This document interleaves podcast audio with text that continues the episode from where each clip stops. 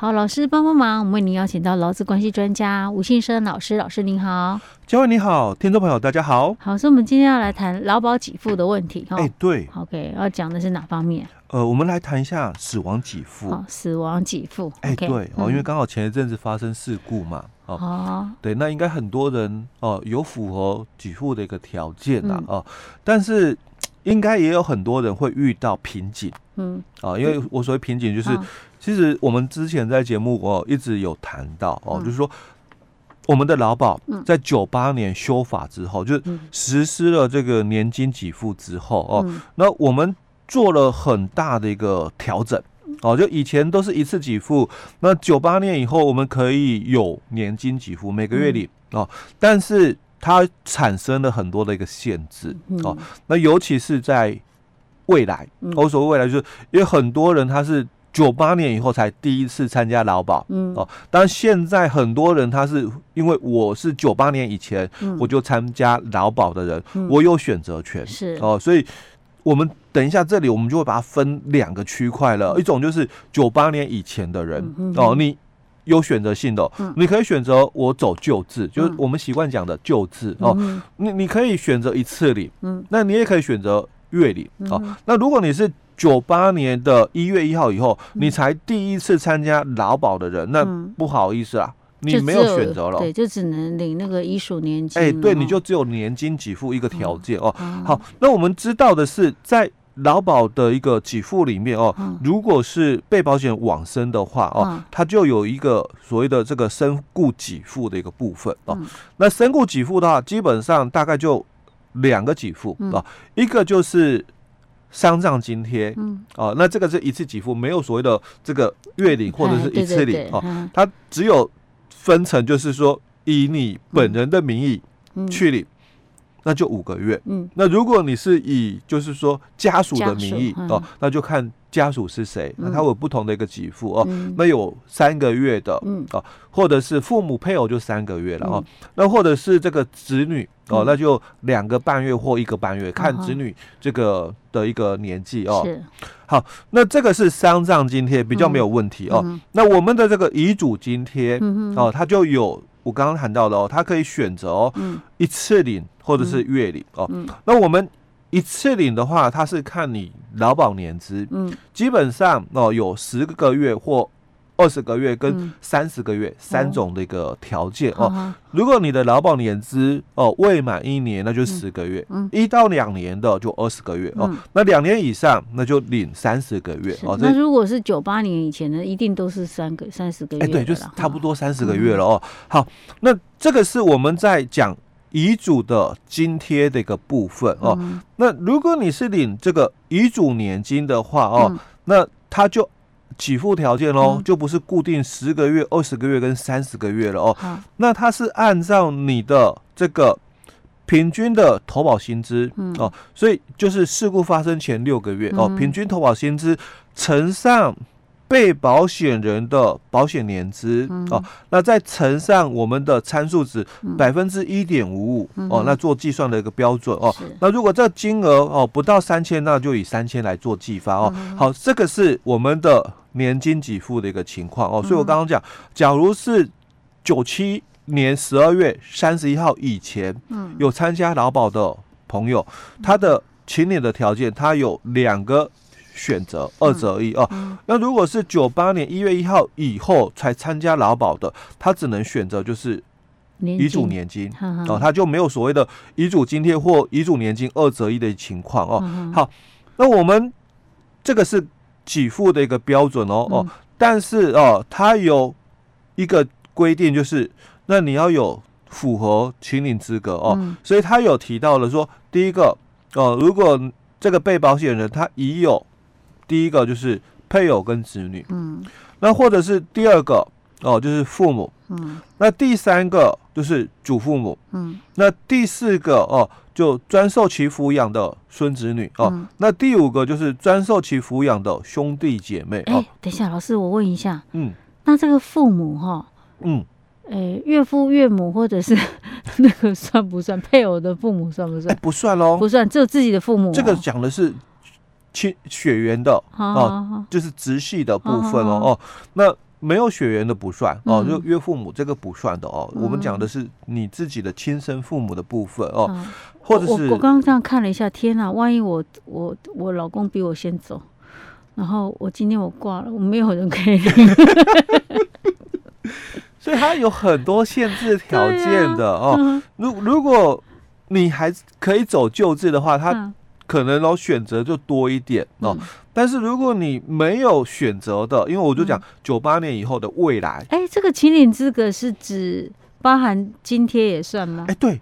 哦，两个条件都一样哦。哦，就是他强调的是你要有符合哦这些的一个人在，那才可以领哦哦。所以如果没有的话，基本上就就没有了嘛哦，那这个就很糟糕的一个部分了，所以。以前就有人在讲，嗯，就是刚实施的时候，就有人讲，那这个是处罚单身条款嘛？对啊，或者是像我们这种没小孩的，哎，对，有很多问题在的哦。好，那如果资格不符的话哦，刚刚我们讲，我们先把符合资格人，你要有这些人在哦，那才有才有这个请领的条件。那如果你没有符合的话哦，那它就变成哦，因为你没有领取这个遗嘱津贴或或者是遗嘱年金啊，所以他就提到了哦，那就把刚刚我们本来讲丧葬津贴是五个月哦，那那就改成是十个月，嗯，哦，那两边都一样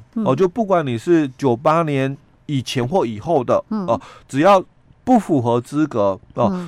没有领到遗嘱的津贴或年金，就自动把你的丧葬津贴哦改成十个月，哦，本来是五个月嘛，啊，就改成十个月了，是。哦，就等于多五个月而已呢。哎，对，就等于多五个月，没错，哎，哦，好，所以他这个五呃变成十个月，他也是以那个就是被保险人本人去算呢，就不是说什么家属。哎，对，就以本人哦，哦，本人的这个平均投保薪资的十个月哦，那来去给。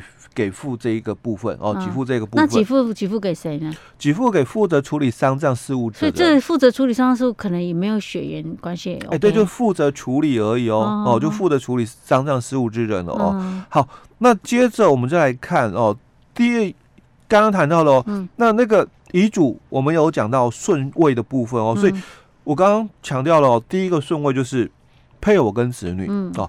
那第二个顺位哦哦就是父母、嗯。嗯、哦，那第三个顺位哦是祖父母、嗯、哦啊，第四个顺位是专受其抚养的孙子女哦，嗯、那第五个顺位是专受其抚养的兄弟姐妹哦，嗯、那他们都有请领的条件，嗯。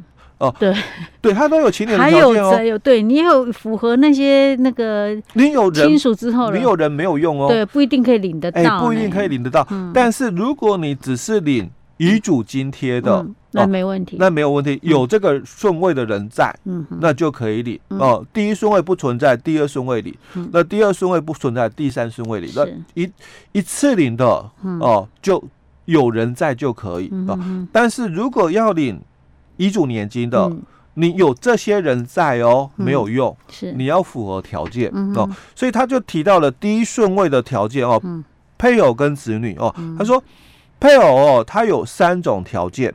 哦，第一个你要年满五十五岁，配偶本身了哦，自己要年满五十五岁。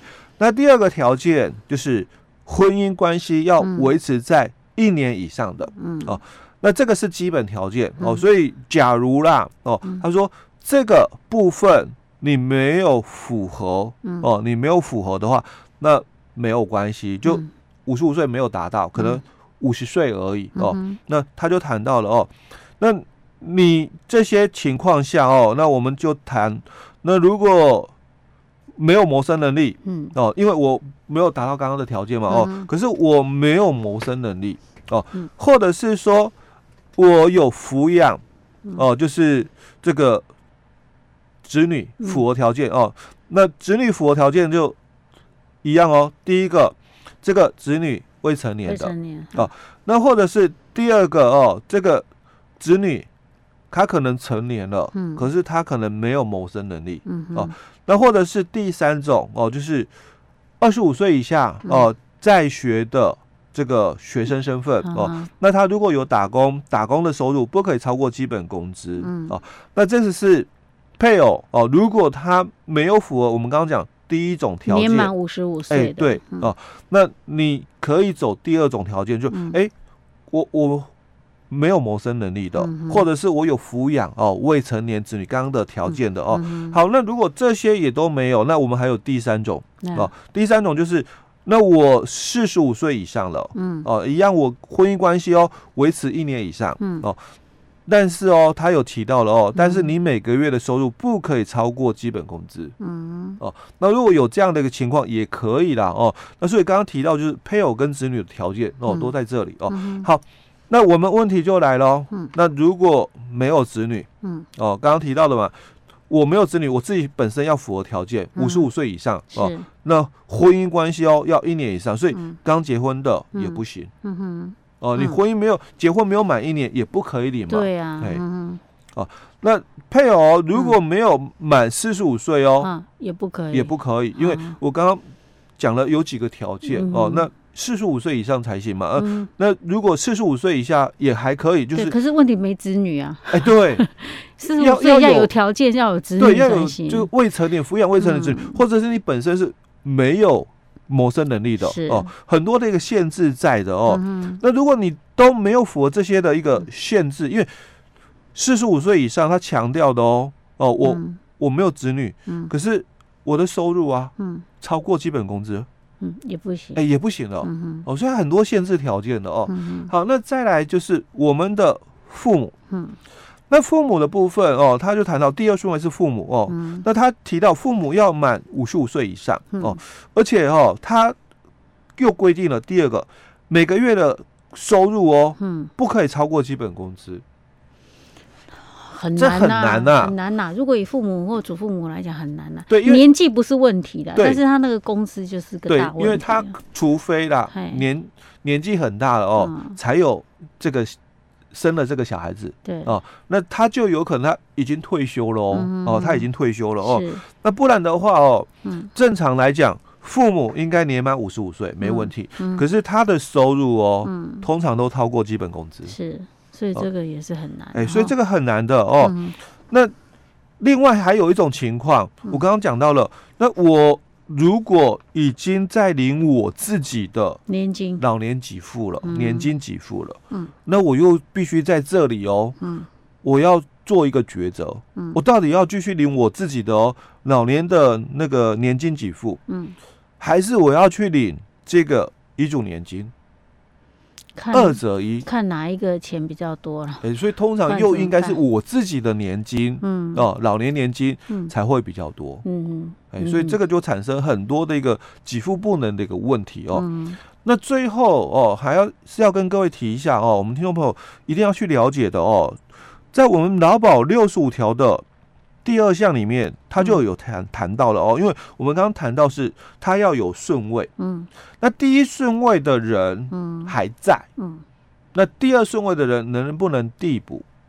这个我们之前也在节目里面分享过哦，因为这个很重要，因为我有第一顺位，可是没有符合资格啊，可是我也有第二顺位，那我可不可以递补上去？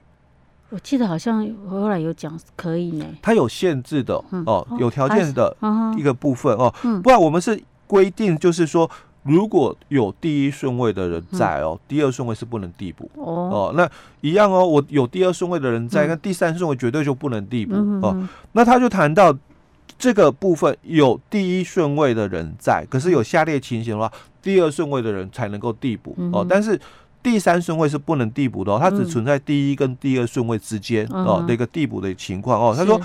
在秦岭这个遗嘱年金期间，嗯，哦，第一顺位的人死亡了。哦，在秦岭的时候还没发发下来，但是我正在哎，秦岭给付时间哦，死亡的哦。可是问题是我都不符合资格了，我怎么会去秦岭呢？他这个有点矛盾呢。哎，当当然有可能就是，嗯，他不符合，嗯，不符合秦岭条件，嗯，那他在之后可能也不在了，哦。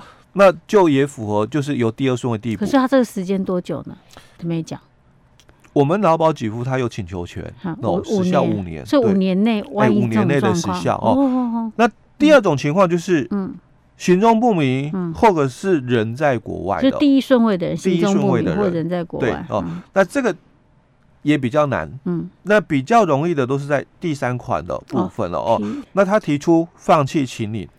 放弃请领这个年金，对遗嘱年金。哦，我我提出了，我放弃了哦，因为我没有符合资格，所以我放弃了，那就由第二顺位这样递补上来哦。